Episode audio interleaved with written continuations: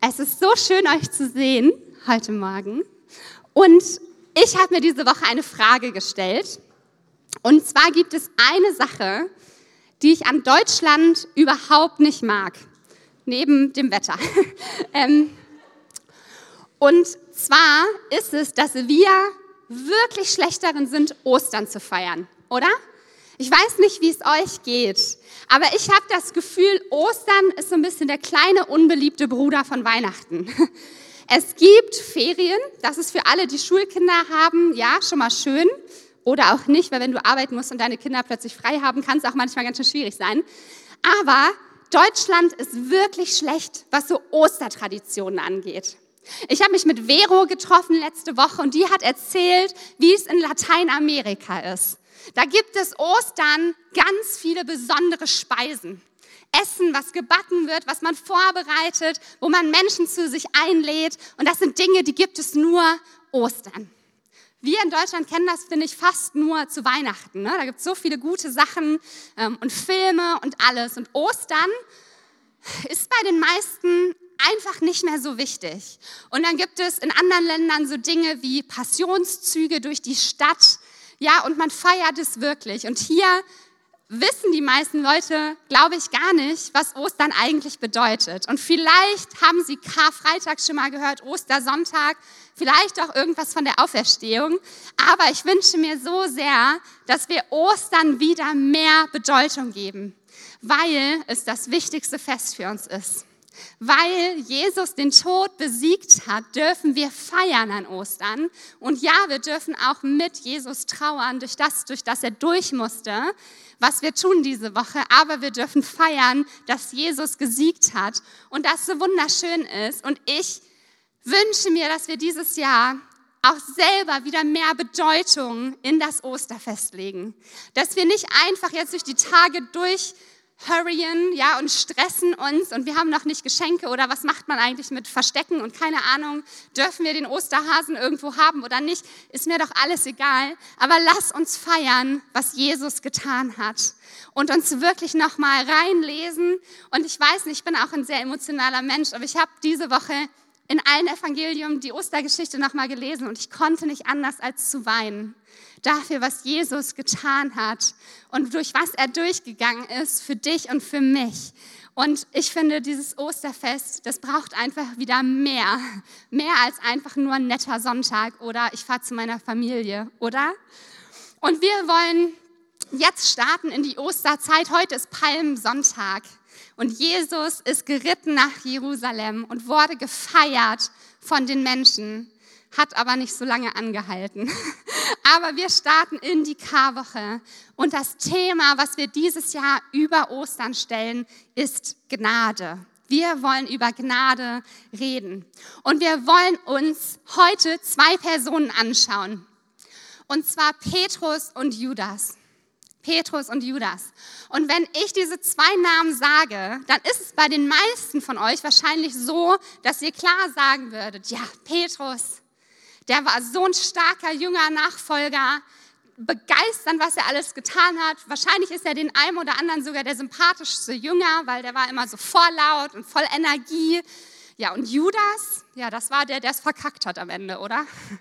Der, der so einen großen Fehler begangen hat, der, der heutzutage wahrscheinlich gecancelt worden wäre. Aber ich möchte euch ermutigen, heute neu auf diese beiden Jünger, auf diese beiden Männer Gottes zu schauen und in die Geschichten reinzugehen.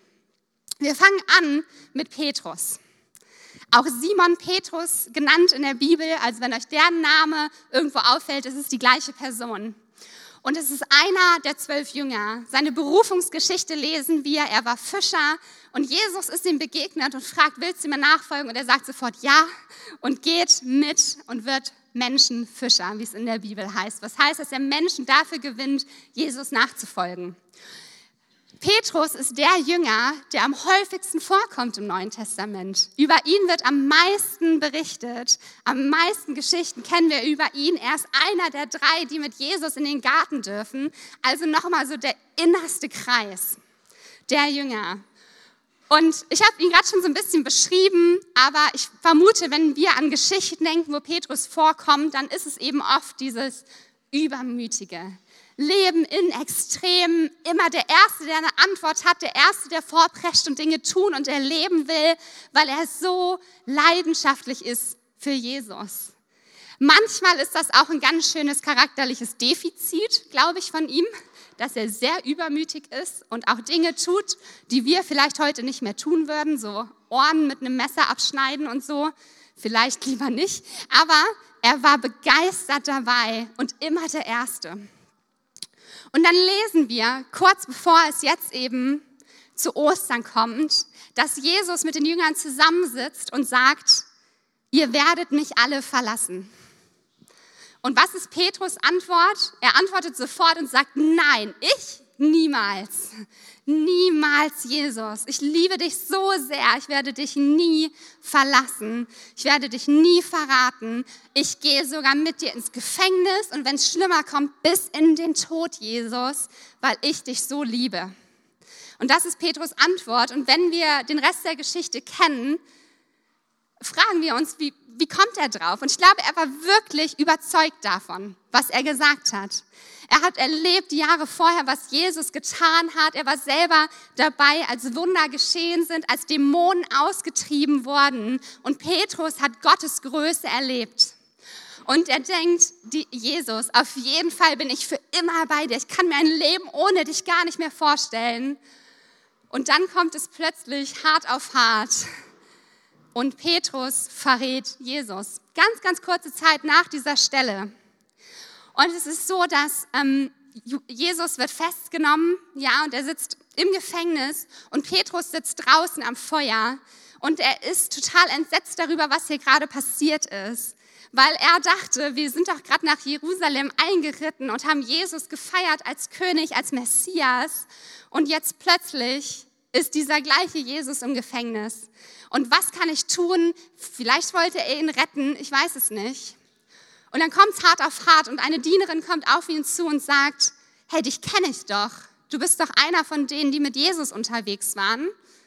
Und in dem Moment, wo es so wichtig war, dass er Jesus beitritt, sagt er, nein, ich kenne Jesus nicht, ich bin keiner von ihnen. Und dann kommt die zweite Frage, nochmal von der Dienerin, aber ich bin mir doch sicher, du gehörst doch auch zu diesem Jesus. Und der sagt wieder, nein, nein, nein, nein, nein.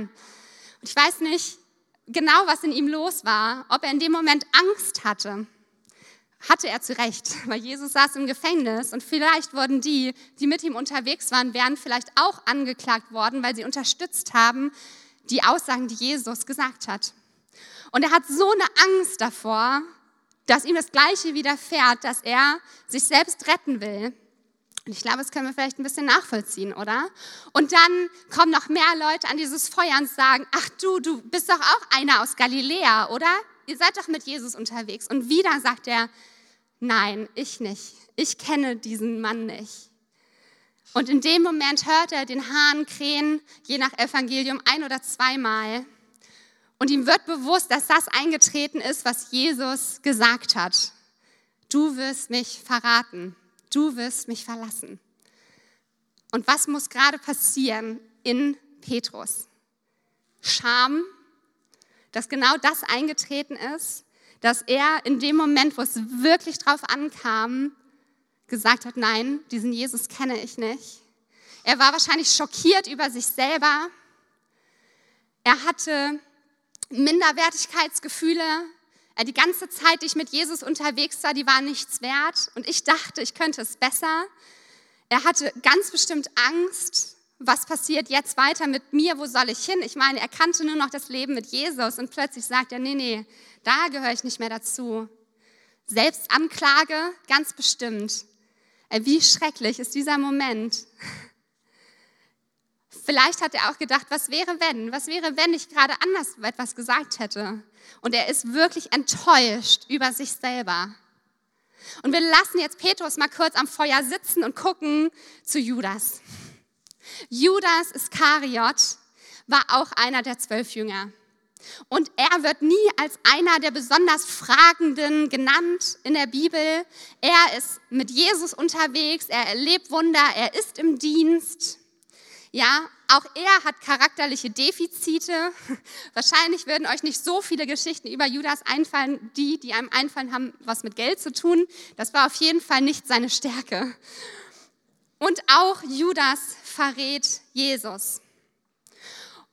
Und ich weiß nicht genau, wie das aussah. Vielleicht hatte Judas totale Geldprobleme weil er war mit Jesus unterwegs. Sie sollten kein Geld sammeln, von Tag zu Tag darauf vertrauen, dass Gott sie versorgt. Und vielleicht war in dem Moment irgendetwas los, wo er unbedingt Geld brauchte. Und dann kamen die Pharisäer und haben in dem Moment gesagt, wenn du uns Jesus zeigst, weil wir wollen einfach mal nett mit ihm reden, wenn du uns Jesus zeigst, dann haben wir für dich 30 Silberstücke. Du musst nichts anderes tun, außer uns zu zeigen, wer dieser Männer Jesus ist. Vielleicht sah es auch ganz anders aus und Judas ist von sich aus zu den Soldaten gegangen und hat gesagt, ihr wolltet doch wissen, wer von sich sagt, dass er der Messias ist. Ich zeige ihn euch, wenn er mich dafür bezahlt. Ich weiß nicht, ob sich Judas in dem Moment der Konsequenz bewusst war von dem, was er tut. Wir wissen, dass ihm ganz klar nicht bewusst war, dass Jesus sterben wird durch das, was er sagt weil er später so sehr bereut und bitterlich weint darüber, was er getan hat. Aber vielleicht wusste er nicht genau, was passiert. Und trotzdem hat er Jesus verraten und er hat es auch noch getan auf so eine schreckliche Art und Weise, indem er Jesus einen Kuss gegeben hat. Er hat gesagt, hier, da sind so viele Jünger, so viele Männer und dem, den ich mit einem Kuss begrüße, das ist der, den ihr sucht. So ein Verräter, Verschwörerkuss sagt man ja heute auch dazu. Wie schrecklich war das? Und ich glaube danach, und wir sehen das in der Bibel, dass als er merkt, dass deswegen, weil er Jesus verraten hat, dieser ins Gefängnis kam und angeklagt wurde, hingerichtet zu werden, merkt er, was er getan hat. Und weint bitterlich und versucht zurückzugehen und zu sagen, ich gebe euch alles Geld zurück. Ich will es gar nicht haben, nehmt ihr es aber bitte lasst Jesus frei. Und er bereut. Und ich glaube, in ihm waren ziemlich genau diese gleichen Gefühle, die Petrus hatte. Er war schockiert über seine Handlung. Er hat sich gefragt, was wäre, wenn, wie könnte ich da jetzt wieder raus? Sein Minderwert hat so gelitten, weil er gemerkt hat, ich dachte, ich wäre zu mehr fähig weil er wusste, dass Jesus ihm vorher so viel Gutes zugesprochen hat und jetzt im Moment, wo es hart auf hart kommt, hat er ihn verraten.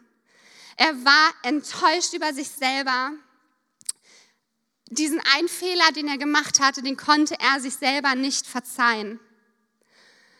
Und wir haben diese zwei Männer in dieser sehr ähnlichen Lage. Und vielleicht überdenken wir nochmal, wie sehr wir Judas immer verteufeln, weil auch Petrus in dem Moment wirklich nicht gut wegkommt, oder?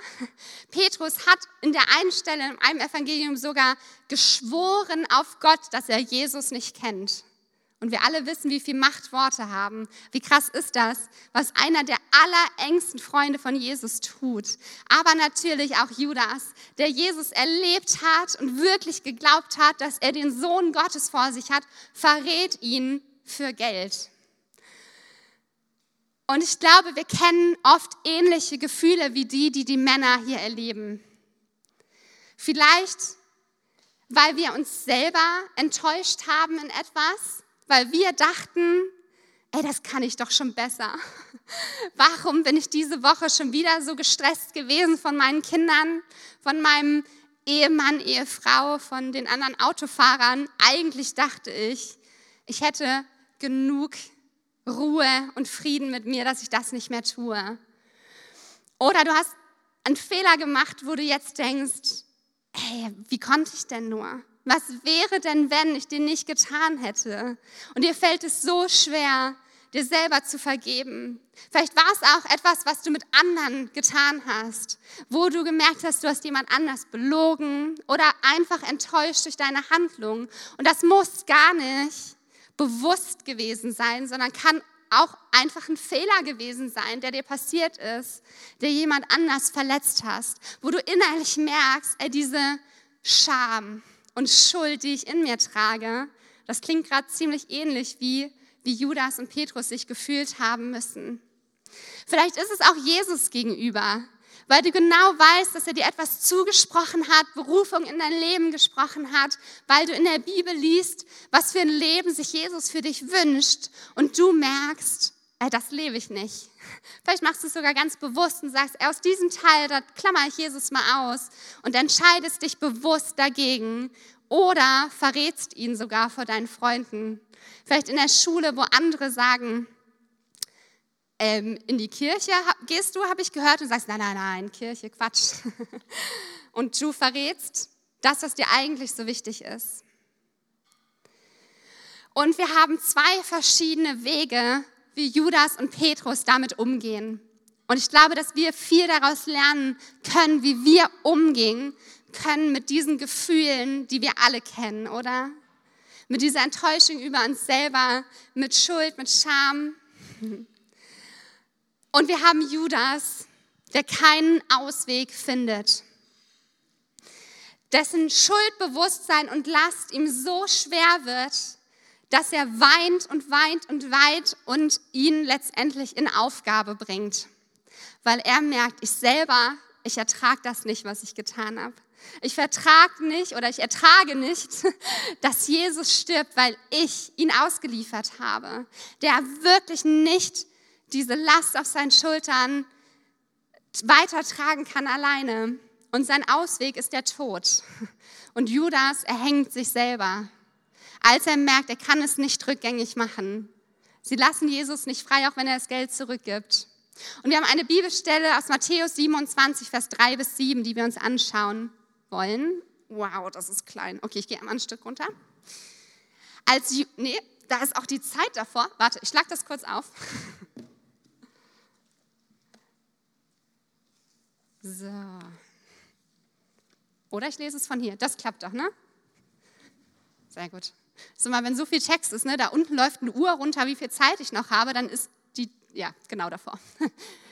Als Judas sah, dass sein Verrat zur Verurteilung Jesus geführt hatte, bereute er seine Tat. Er brachte den führenden Priestern und den Ältesten die 30 Silberstücke zurück und sagte, ich habe gesündigt, ich habe einen unschuldigen Menschen verraten.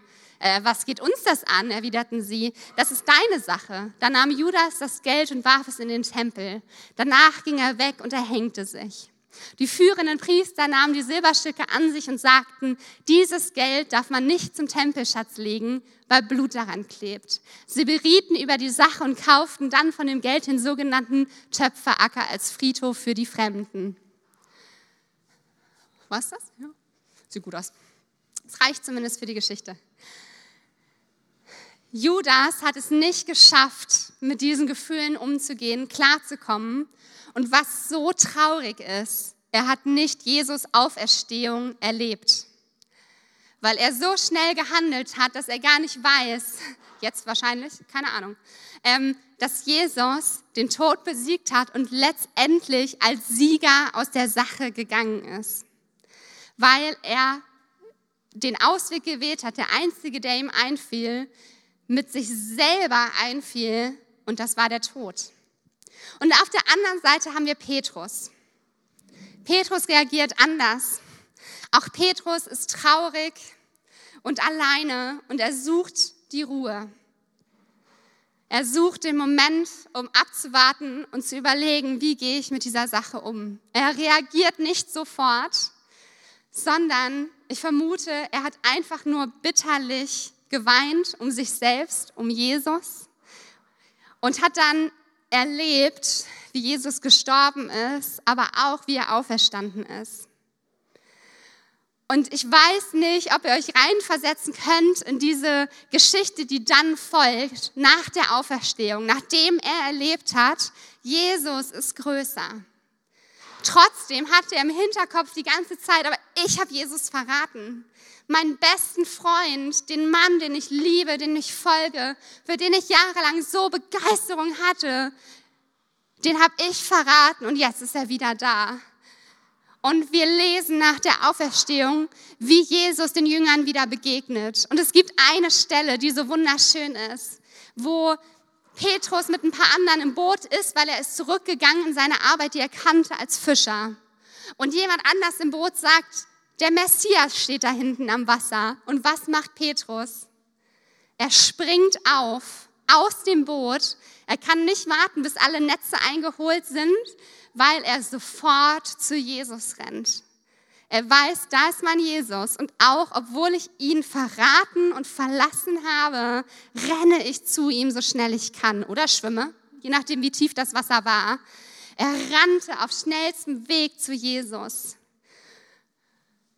Und das ist nicht leicht, zu jemandem zu gehen, den man enttäuscht hat. Und ich vermute, die meisten von uns kennen nicht diesen großen Verrat, der zum Tod jemand anderes führte.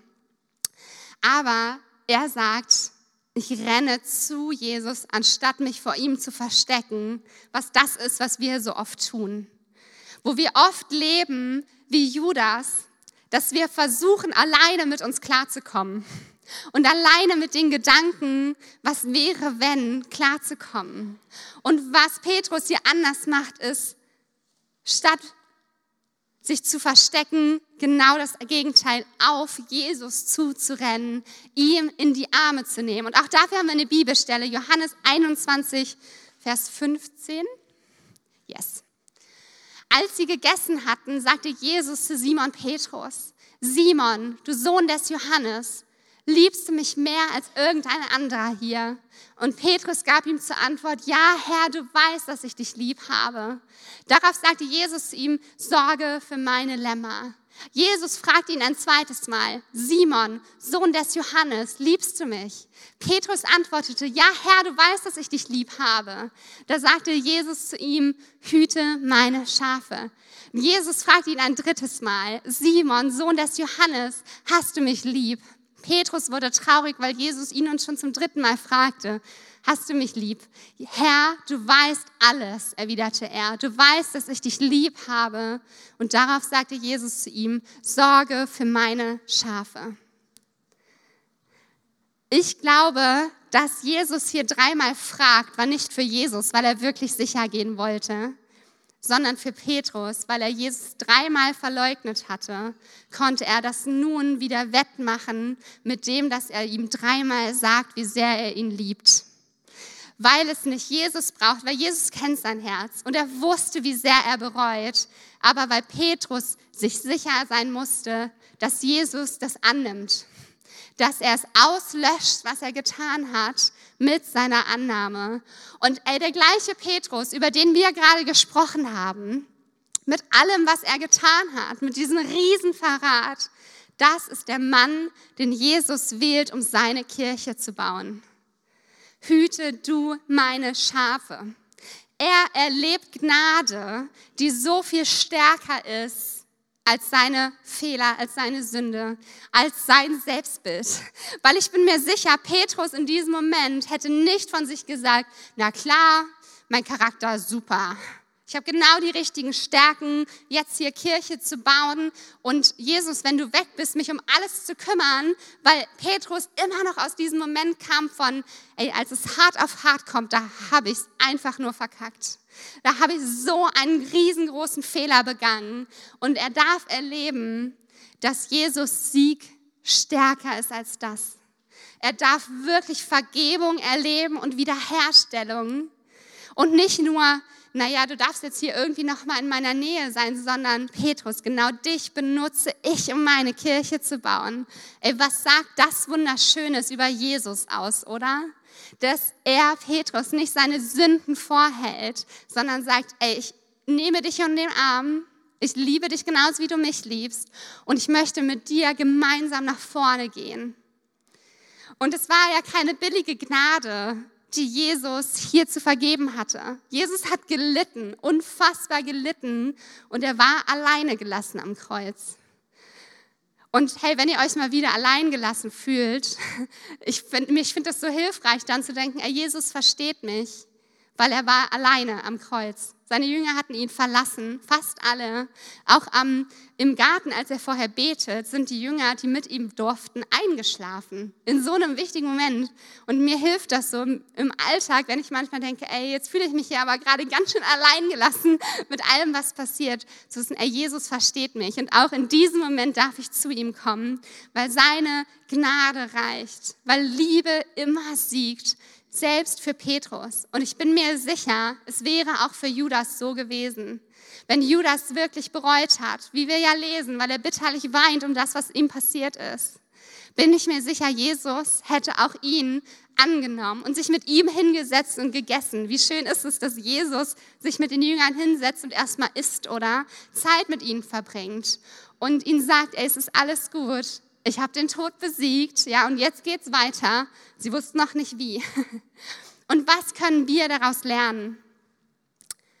Dass wir zu Jesus laufen, aus dem Boot springen und auf ihn zurennen, wenn wir das Gefühl haben, mit unserer Last nicht klarzukommen. Wenn wir Schuldgefühle haben, egal ob gegen uns oder andere oder auch Jesus, dass wir uns nicht verstecken und vor ihm weglaufen, sondern immer wieder zum Kreuz rennen und wenn er Petrus vergibt, was er getan hat, dann vergibt er uns auch. Alles. Kein Fehler ist so schlimm, als dass Jesus dich nicht mit seinen offenen Armen wieder annimmt. Seine Arme sind immer, immer offen und seine Gnade gilt für jeden. Es gibt noch eine Bibelstelle, die ich euch mitgeben wollte, die haben wir nicht auf der Folie, hört gut zu, aus Philippa 4, Vers 7. Und da geht es darum, dass wir unsere Gedanken aussprechen, ja, und zu Gott bringen. Und dann steht da, dann wird der Frieden Gottes, der weit über alles Verstehen hinausreicht, über euren Gedanken wachen und euch in eurem Innersten bewahren, euch, die ihr mit Jesus verbunden seid. Der Friede Gottes, der weit über alles Verstehen hinausreicht, wird über euren Gedanken wachen und euch in eurem Innersten bewahren. Gerade in diesen Momenten, wo wir Gefühle erleben oder Dinge getan haben, die nicht gut sind, dürfen wir zu Jesus. Und er liebt es, wenn wir zu ihm kommen. Und er spricht hier und sagt, er gibt uns Frieden, der alles Denken übersteigt, weil du bist nicht allein mit deiner Last. Und manchmal fühlt sich das Leben so anstrengend an. Vielleicht, ich hatte so das Gefühl, dass ähm, Gott auch noch mal jemandem zusprechen will, ey, auch wenn du eine Scheidung erlebt hast, selber oder deine Eltern, ich möchte Wiederherstellung bringen und dir zeigen, wie gute, gesunde Beziehung aussieht. Und auch wenn du das Gefühl hast, du hast aufgegeben oder jemanden enttäuscht, dann ist in diesem Moment Wiederherstellung möglich. Einfach wenn du zu den Füßen von Jesus sitzt und ihn annimmst und ihn sprechen lässt in dein Leben. Es gibt keine Last, die zu schwer sind, dass wir sie nicht Jesus abgeben dürfen und sie eintauschen mit seiner Liebe, mit seiner Annahme, mit seiner Güte, mit seiner Vergebung und Wiederherstellung erleben. Und unser Ausweg sollte nie sein, wir kümmern uns selber, weil das können wir nicht. Was nicht heißt, dass es nicht auch mal dran ist, sich zu entschuldigen oder Wege zu gehen, die Wahrheit zu sprechen. Das will ich nicht sagen. Aber unser Ausweg sollte immer Jesus sein. Und ich möchte euch eine persönliche Geschichte erzählen. Es gibt einen Mann, der heißt Dojan A. Und dieser Mann hat eine meiner besten Freundinnen getötet. Ja, und er hat versucht, etwas von ihr zu klauen und hat sie ermordet. Und eine Frau, die 30 Jahre alt war und so mit Jesus unterwegs war und ihn geliebt hat und gerade auf dem Weg war in Missionen, musste sterben, weil er eine schlechte Entscheidung getroffen hat. Das ist jetzt ein paar Jahre her. Und ich sage euch was, diese Last habe ich getragen. Davon, oh, ich wusste, was ist passiert, dass ich Unvergebenheit hatte. Weil ich nicht verstehen konnte, wie jemand so etwas tut. In einem Moment, all unser Leben auf den Kopf dreht. Und ich musste das abgeben an Jesus und das ging nicht sofort. Und ich sag's euch, das hat auch immer noch ganz schön fast mit mir gemacht und ich muss immer noch lernen, dass ich diese Last, diese Enttäuschung, diese Schuld auch daran, dass man dachte, vielleicht hätte ich sie in dem Moment angerufen, wäre es anders passiert. Oder was auch immer, was sich so für blöde Gedanken kommen, oder? Und ich habe gemerkt, ich muss damit zu Jesus gehen. Und das heißt nicht, dass ich mir nicht wünschen darf, dass Gott ein Gott der Gerechtigkeit ist und das schon macht. Und auch nicht, dass ich finde, er gehört nicht ins Gefängnis, denn das gehört er total. Aber ich weiß heute, und das ist mir in dieser Woche so bewusst geworden, dass Gottes Gnade selbst für ihn groß genug ist. Und dass ich mir so sehr wünschte, dass er Jesus kennenlernt Vielleicht dadurch, dass Melly, hieß meine Freundin, eine Bibel bei sich hatte und er gemerkt hat, sie ist Christ und auch im Gericht immer wieder erfahren hat, dass sie Jesus geliebt hat. Vielleicht ist das für ihn jetzt der Moment, wo er Jesus kennenlernt im Gefängnis. Und ja, mein menschliches Natur sagt, ich wünsche mir, dass dieser Mann für immer einsam und allein ist und dass er merkt, was er Schreckliches getan hat. Aber wenn ich im Gebet zu Jesus gehe, weiß ich, seine Gnade ist auch für ihn groß genug. Und ich wünsche mir, dass er Jesus kennenlernt und er selber lernen kann, mit dieser Tat zu leben. Und dass er in Ewigkeit bei Gott ist und erfährt, wie er verändert werden kann. Dass das nicht sein ganzes Leben bestimmen wird, sondern dass er, wenn er irgendwann freikommt, erleben darf, dass es möglich ist, ein gutes Leben zu führen, weil auch er geliebt und angenommen ist. So schwer mir das auch fällt. Und ich weiß nicht, ob ihr sowas ähnliches kennt. Und manchmal braucht es Zeit. Und es ist ganz in Ordnung, auch mal kurz an diesen negativen Gedanken festzuhalten. Ich glaube das wirklich, weil Jesus geht mit uns Schritte und er führt uns in Prozesse und auch Unvergebenheit für einen kurzen Moment ist in Ordnung, aber er wird dich niederstehen lassen. Wenn ihr mit diesen Gefühlen und Gedanken zu Jesus geht und vielleicht fragt ihr euch dann nicht nur einmal, Lucy, liebst du mich? Petrus, liebst du mich? Weil es euch nicht ausreicht. Weil ihr vielleicht dann hinterher wieder zu Hause sitzt und sagt, ey, also ich nehme irgendwie die Gnade von Jesus gerne an, aber für den, ich weiß nicht genau. Und dann fragt euch Jesus wieder, ja, liebst du mich wirklich? Und vielleicht versteht ihr in dem Moment noch ein Stückchen mehr, wie groß diese Gnade wirklich ist. Dass es egal für welche Tat, egal für welches Gefühl, ausreicht. Und dass wir uns nicht verstecken und weglaufen vor unserem Retter und Herrn, der so wunderschön ist sondern in seine Arme laufen dürfen, uns vor das Kreuz knien. Ich weiß nicht, was euch da hilft. Ich knie mich zu Hause immer hin, weil ich finde, es ist so eine Haltung von Surrender, von Aufgabe sich selber und zu Jesus und ihm sagt, es tut mir so leid. Und vielleicht müsst ihr auch mal bitterlich weinen, aber er wird euch die Schuld, die ihr euch selber auferlegt, abnehmen und die Last und die Enttäuschung und die Was wäre gewesen, wenn Fragen, weil ganz ehrlich, wir können nicht alles rückgängig machen, was wir erlebt haben, was wir anderen angetan haben oder uns selber. Aber Jesus möchte euch Wiederherstellung schenken und euer Leben wieder komplett reinmachen, euch komplett Kind Gottes nennen mit allem, einfach weil ihr zu ihm geht und weil sein Tod gesiegt hat. Gnade triumphiert über alles, was wir tun können. Und ich möchte jetzt noch ein Gebet sprechen. Und vielleicht möchtet ihr aufstehen dafür, ihr dürft auch sitzen bleiben, ist mir eigentlich egal. ähm, und ich möchte gerne für euch beten, dass diese Osterzeit eine Zeit wird, wo ihr das neu verstehen könnt. Wo etwas, was bewusst in eurem Leben ist oder unbewusst, freier wird. Wo Licht reinkommt, wo seine Liebe scheint, wo ihr vielleicht auch jemand anders vergeben lernt, einfach weil seine Gnade größer ist. Wo der Frieden, über den wir gehört haben, wirklich, wirklich alles Denken übersteigt und euch in Ruhe führt und in diese Annahme. Ja, ich, ich bete. Jesus, wir können dich mit menschlichen Augen nicht verstehen. Aber wir wollen das annehmen, was wir in diesen Geschichten lernen, dass du selbst Petrus vergeben hast, der dich verraten hat vor allen. Und dass du ihn wiederherstellst und ihm zu einem Mann macht, der so stark im Glauben unterwegs ist, dass deine Kirche Gott auf sein Leben gebaut wird. Und Gott, wenn du das mit Petrus machen kannst, dann kannst du das mit uns. Gott, ich möchte dich so bitten, dass du uns Leben jedes Einzelnen sprichst, der hier ist heute und auch die, die nicht hier sein können. Und neu die Bedeutung von Gnade und Vergebung uns deutlich machst. Dass wir wissen dürfen, ey, Last gehört nicht auf unsere Schultern, sondern Jesus auf deine, weil du sie längst getragen hast und dafür am Kreuz gestorben bist. Jesus, wir wollen Menschen sein, die auf dich zurennen aus dem Boot, die nicht einen eigenen Ausweg suchen und versuchen, alles wieder gut zu machen aus unserer eigenen Kraft, sondern Jesus, die zu dir kommt zuallererst, die die Ruhe sucht, Jesus, und deine Worte ins Leben gesprochen bekommen.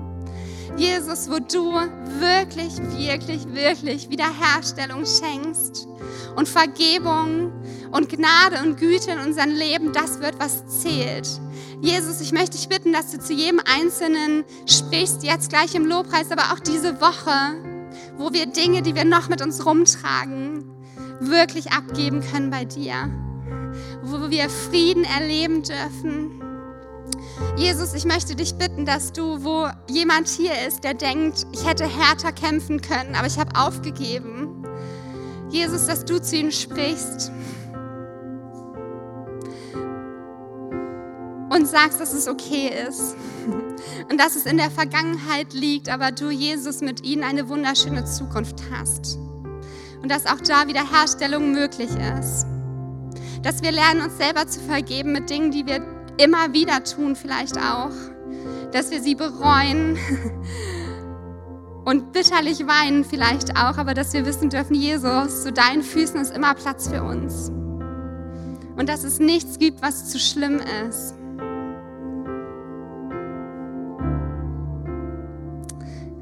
Und ich würde gerne, bevor wir nochmal in, in das Lied, in das neue Osterlied gehen, in Golgatha, was so stark ist, würde ich gerne noch eine Möglichkeit geben für die, die Jesus vielleicht noch gar nicht angenommen haben. Vielleicht hast du heute das erste Mal so über ihn gehört. Hey, was für eine coole Möglichkeit ist Ostern, um wirklich Ja zu sagen zu Jesus. Und ich glaube, das ist was, was du innerlich tust, wo du dich jetzt einfach einklinken darfst, wenn wir als Gemeinde dieses Gebet gleich zusammen sprechen, dass du innerlich sagst, ja, das will ich auch.